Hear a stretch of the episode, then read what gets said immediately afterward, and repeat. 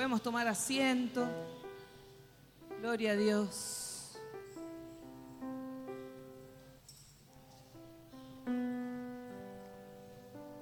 Dígale a su- al que tiene a su lado, deja toda preocupación porque Dios está en tu vida. Deja toda preocupación porque Dios está en tu vida.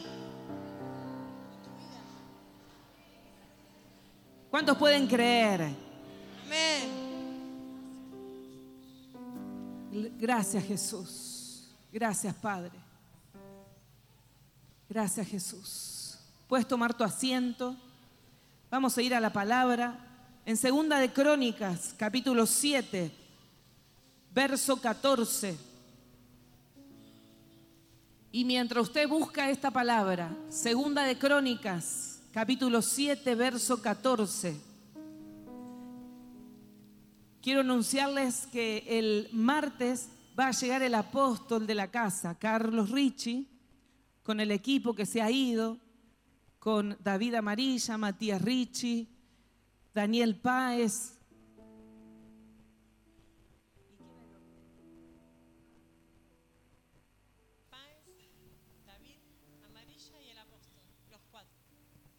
No quería olvidarme de nada.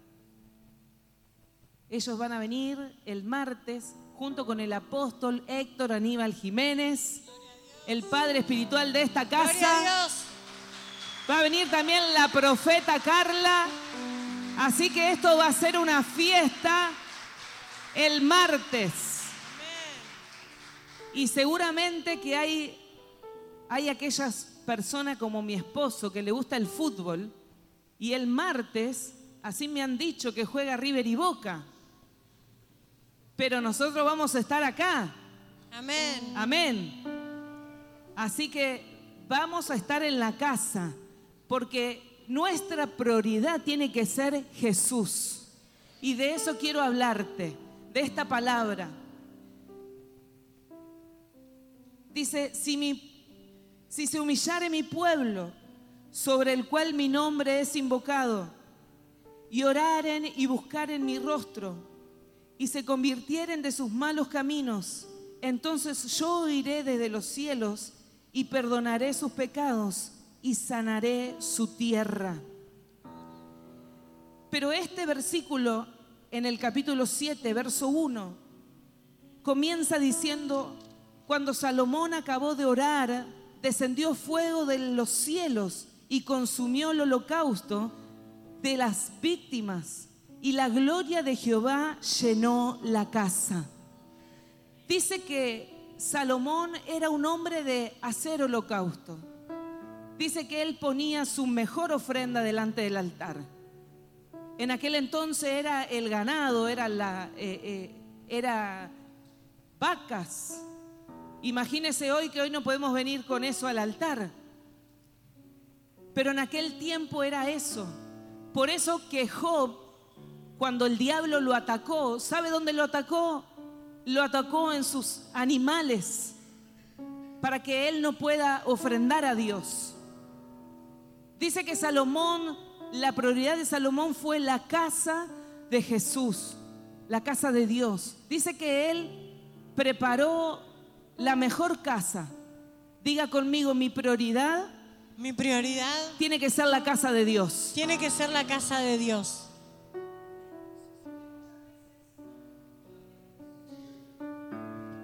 Hola, hola. Muchas veces nuestra prioridad está en nuestra casa, en nuestra casa. Pero dice que, dice en el verso 11, dice, terminó pues Salomón la casa de Jehová y la casa del rey y todo lo que Salomón se propuso hacer en la casa de Jehová y en su propia casa fue prosperado. Dice que Salomón puso lo mejor en la casa de Jehová, el mejor, lo mejor. Y yo me acuerdo cuando nosotros hicimos esta casa, nosotros con mi esposo pusimos lo mejor en esta casa. Me acuerdo que habían hecho una, en esta iglesia, en esta casa no, en la anterior habían hecho una escalera que era fea, porque era más económica. Y nosotros dijimos con mi esposo, no, para Dios lo mejor. Así que sacamos esa escalera y pusimos una hermosa. Y así fue creciendo la iglesia. Compramos los mejores equipos, compramos mejores eh, micrófonos. Todo lo pusimos en la casa de Dios porque entendimos que nuestra prioridad era Jehová primero, Dios primero. Salomón en este tiempo dice que en el verso 12 dice, y apareció Jehová a Salomón de noche y le dijo, no he oído tu oración y he elegido para mí este lugar por casa de sacrificio. Había tanto poder de Dios que no se encendía fuego en el holocausto, dice que descendía fuego del cielo. ¿Usted está entendiendo? Amén. Y yo creo que cuando adoramos en este lugar, desciende fuego del cielo. Amén. Yo creo que recién estábamos aquí adorando y había fuego del cielo, quemando todo lo que usted lleva, cargas, quemando todo yugo. Porque cuando venimos a la casa de Dios y ponemos a Dios primero, la palabra de Dios dice que primer mandamiento es Jehová sobre todas las cosas, primero sobre todas las cosas, Él sobre todas las cosas. Sobre tu finanza, primero Dios. Sobre tu trabajo, primero Dios. Primero, primero. Y dice, y si se humillare mi pueblo sobre el cual mi nombre es invocado, y oraren y buscaren mi rostro, y se convirtieren,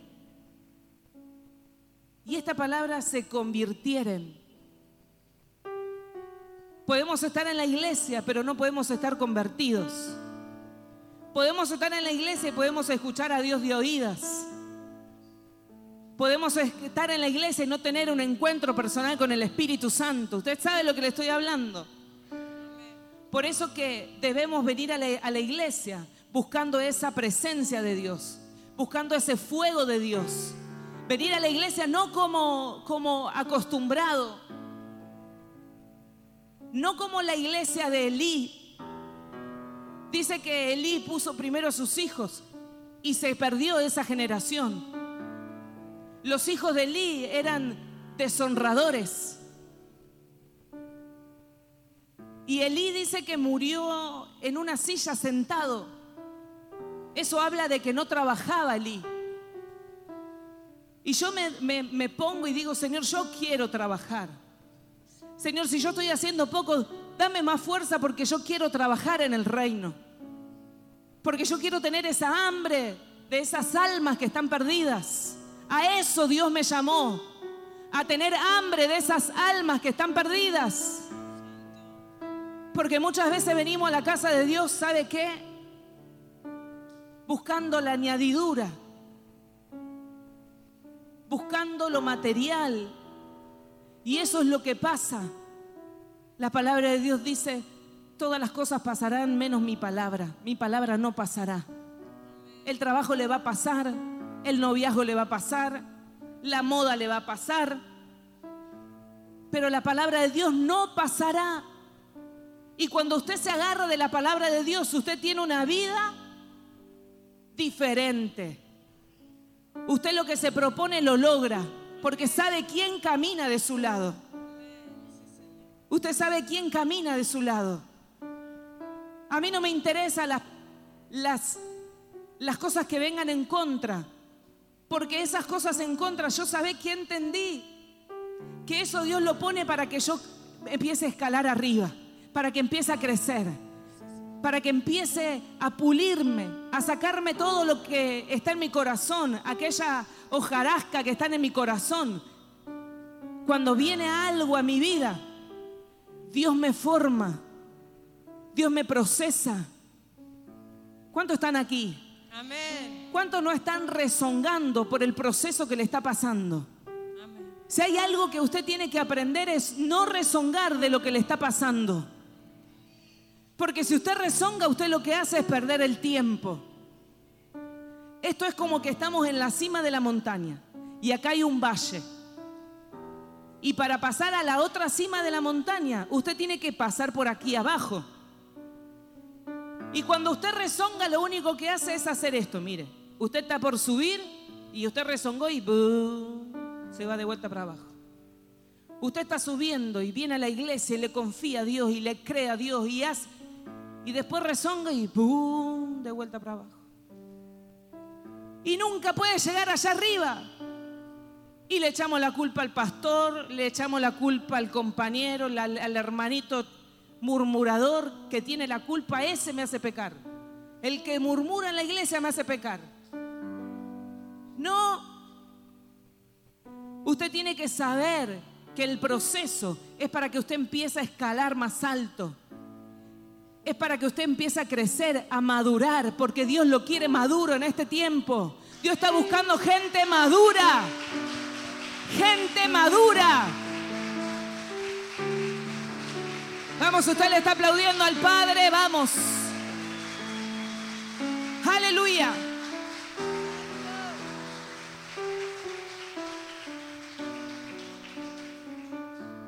en este tiempo, Dios está apresurado a los tiempos. Hay gente que viene a la iglesia desesperada. Hay gente que viene a la iglesia con desesperación de ayuda del Espíritu Santo, porque están en vicio, están en, en, en pozos cenagosos. Y gente que viene a la iglesia desesperada, porque ya no aguantan más vivir como están viviendo. Y Dios está buscando gente madura, que esté parada, firme, que cuando esa persona venga, que cuando esa alma venga, usted esté preparado para darle una palabra. Y muchas veces, ¿sabe qué hacemos? Cuando Dios nos necesita, estamos mirando para otro lado, menos para el lado que Dios quiere que miremos. Porque ¿sabe qué? Dios lo necesita. Diga conmigo, Dios me necesita. Dios me necesita. Decilo con autoridad, Dios me necesita. Dios me necesita. Sí, Dios no necesita. Cuando usted entienda que primero está la casa de Dios, Salomón dijo que, que puso lo mejor. Y no solamente estamos hablando de lo material, sino también de lo espiritual. Dios necesita gente que se encargue de la casa, también en lo espiritual, gente responsable, gente que esté presta para el llamado, gente que tema, que tema a Dios, gente que, que venga a la casa y que ame a la casa. ¿Usted me está entendiendo? Amén. Esa gente está buscando Dios. ¿Alguien está aquí que está preparado para que Dios lo use? Sí, Señor. ¿Alguien está aquí para que Dios use tu vida? Es la mejor decisión que estás tomando. Porque yo desde que me propuse agradar a Dios, y venga lo que venga, no importa, yo quiero agradar a Dios. Y hay veces que el enemigo viene contra mí, porque el enemigo sabe a quién tiene que, que, que cortar ahí, que derribar. Pero yo sé también con quién yo camino. Usted también tiene que saber con quién está de su lado, quién pelea por usted. Usted puede estar un día mal, pero el otro día usted se va a levantar y va a adorar y va a glorificar Amén. al Padre. Amén, sí, Señor. Oh, sharrabababaishe. Urribikiarabaishe. Aleluya.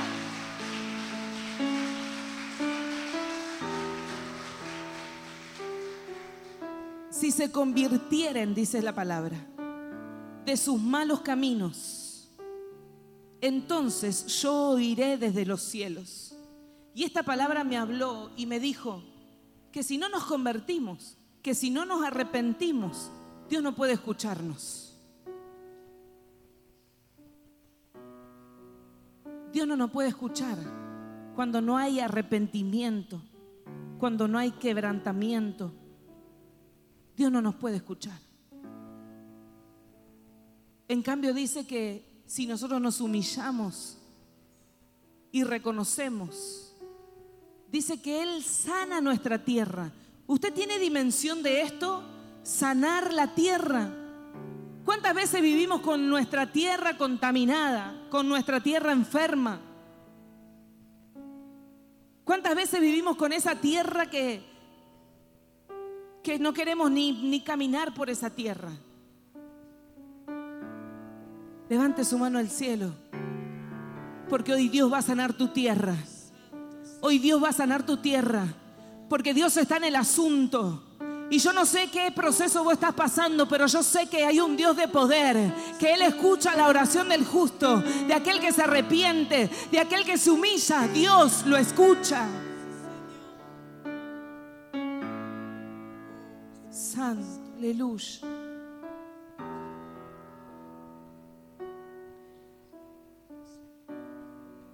¿Sabe qué? Nos conviene ser humildes. A Dios le da mucho trabajo a la gente arrogante, a la gente que no quiere ser moldeada por Dios. A Dios le da mucho trabajo. Y yo me imagino de allá arriba Dios dirá, mira este cabeza dura, ¿por qué no se arrepiente? Mira, va a la iglesia, está en la iglesia y no se arrepiente. Está en la iglesia y cuenta que no, no está en la iglesia. Yo me imagino a Dios así.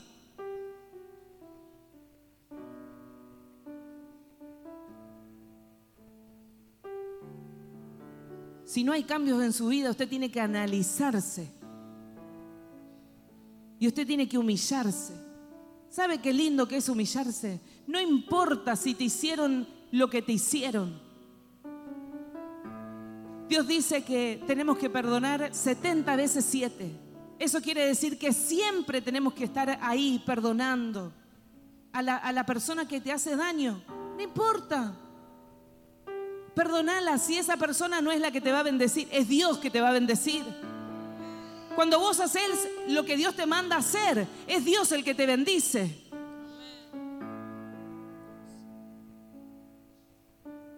Cuando más hagamos en el reino, más ganamos. Diga conmigo, cuando más hago en el reino,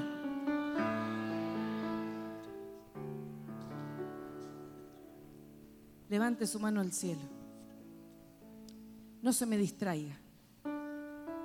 No me se distraiga porque una palabra puede sacarte de la situación más difícil y te puede llevar arriba y usted no se va a dar cuenta y usted va a estar alabando a Dios glorificando a Dios con gozo y alegría en su corazón.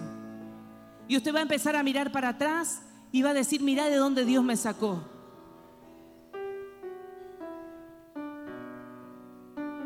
¿Cuántos miramos atrás los que estamos aquí en esta iglesia?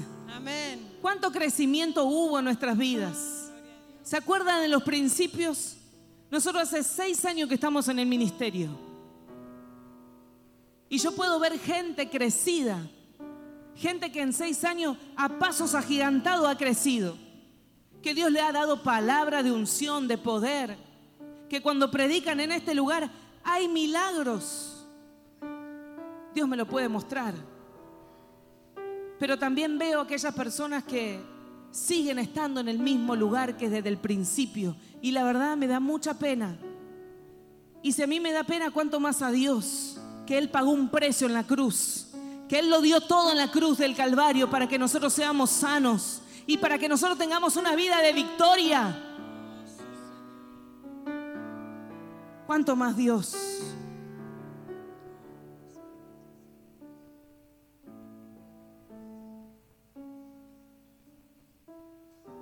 Hoy estamos y mañana no estamos. Y lo importante es que usted deje huellas en este lugar en esta tierra, que usted pueda hacer oído al llamado de Dios, de lo que Dios lo mandó a hacer, que usted pueda hacer oído a ese llamado y que no se equivoque, que no pierda tiempos. Aleluya.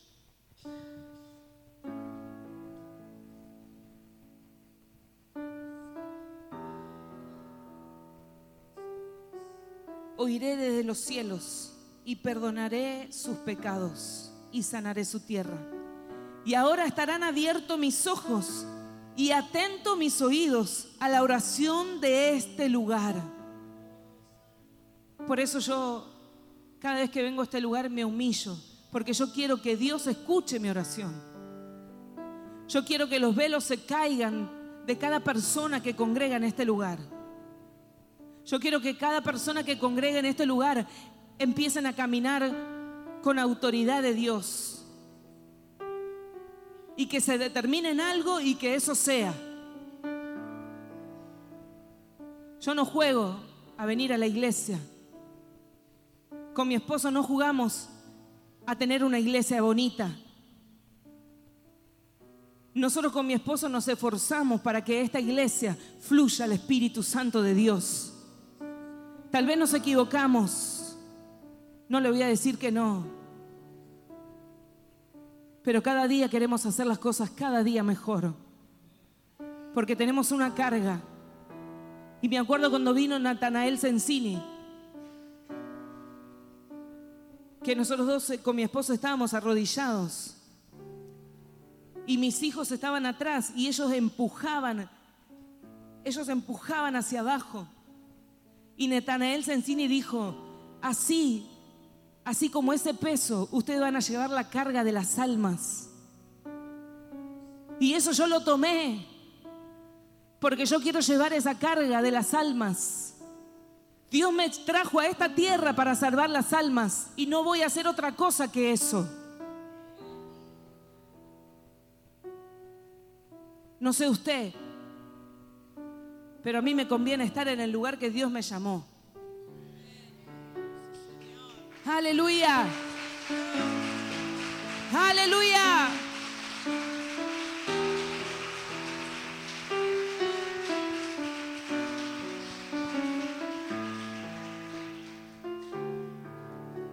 Mire, cuando Dios nos llamó a este ministerio, mucha gente murmuraba y decía, ellos hacen el ministerio porque tienen plata, pero usted no sabe el precio que nosotros pagamos.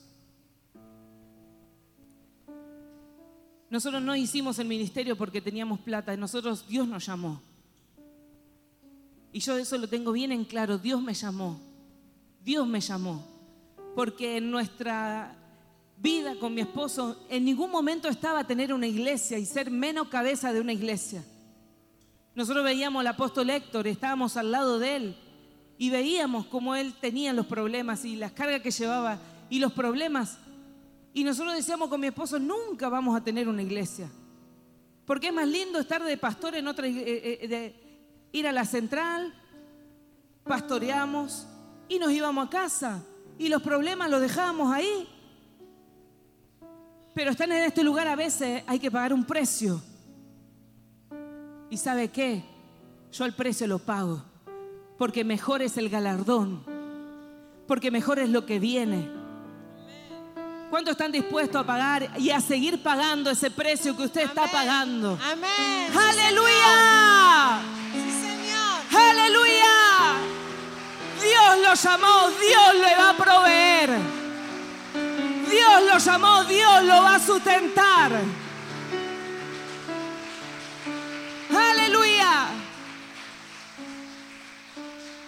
Cuando Elías fue a la viuda, dice, habrá una viuda que te sustentará. Ya estaba el sustento de Elías.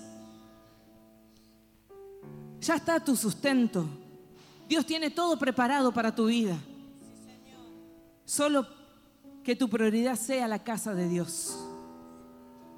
Que tu prioridad sea esta casa. Y Dios va a prosperar tu casa natural. Dios lo hará. ¿Cuántos dicen Dios lo hará? Dios lo hará. Ponete de pie. Hay una canción que quiero cantar que se llama Cumplimiento de Gleida. Esa adoración yo cuando la cantaba estaba en los peores de mis procesos. Y me empoderaba cantando esta canción. Y usted se va a empoderar cantando conmigo. ¿Cuánto lo va a hacer? Vamos, usted adórele a Dios y declárelo. Declárelo, porque cuando usted declara una palabra, el milagro se cumple. ¿Cuántos están acá? Amén. ¿Cuántos hacen palmas para Cristo? Vamos.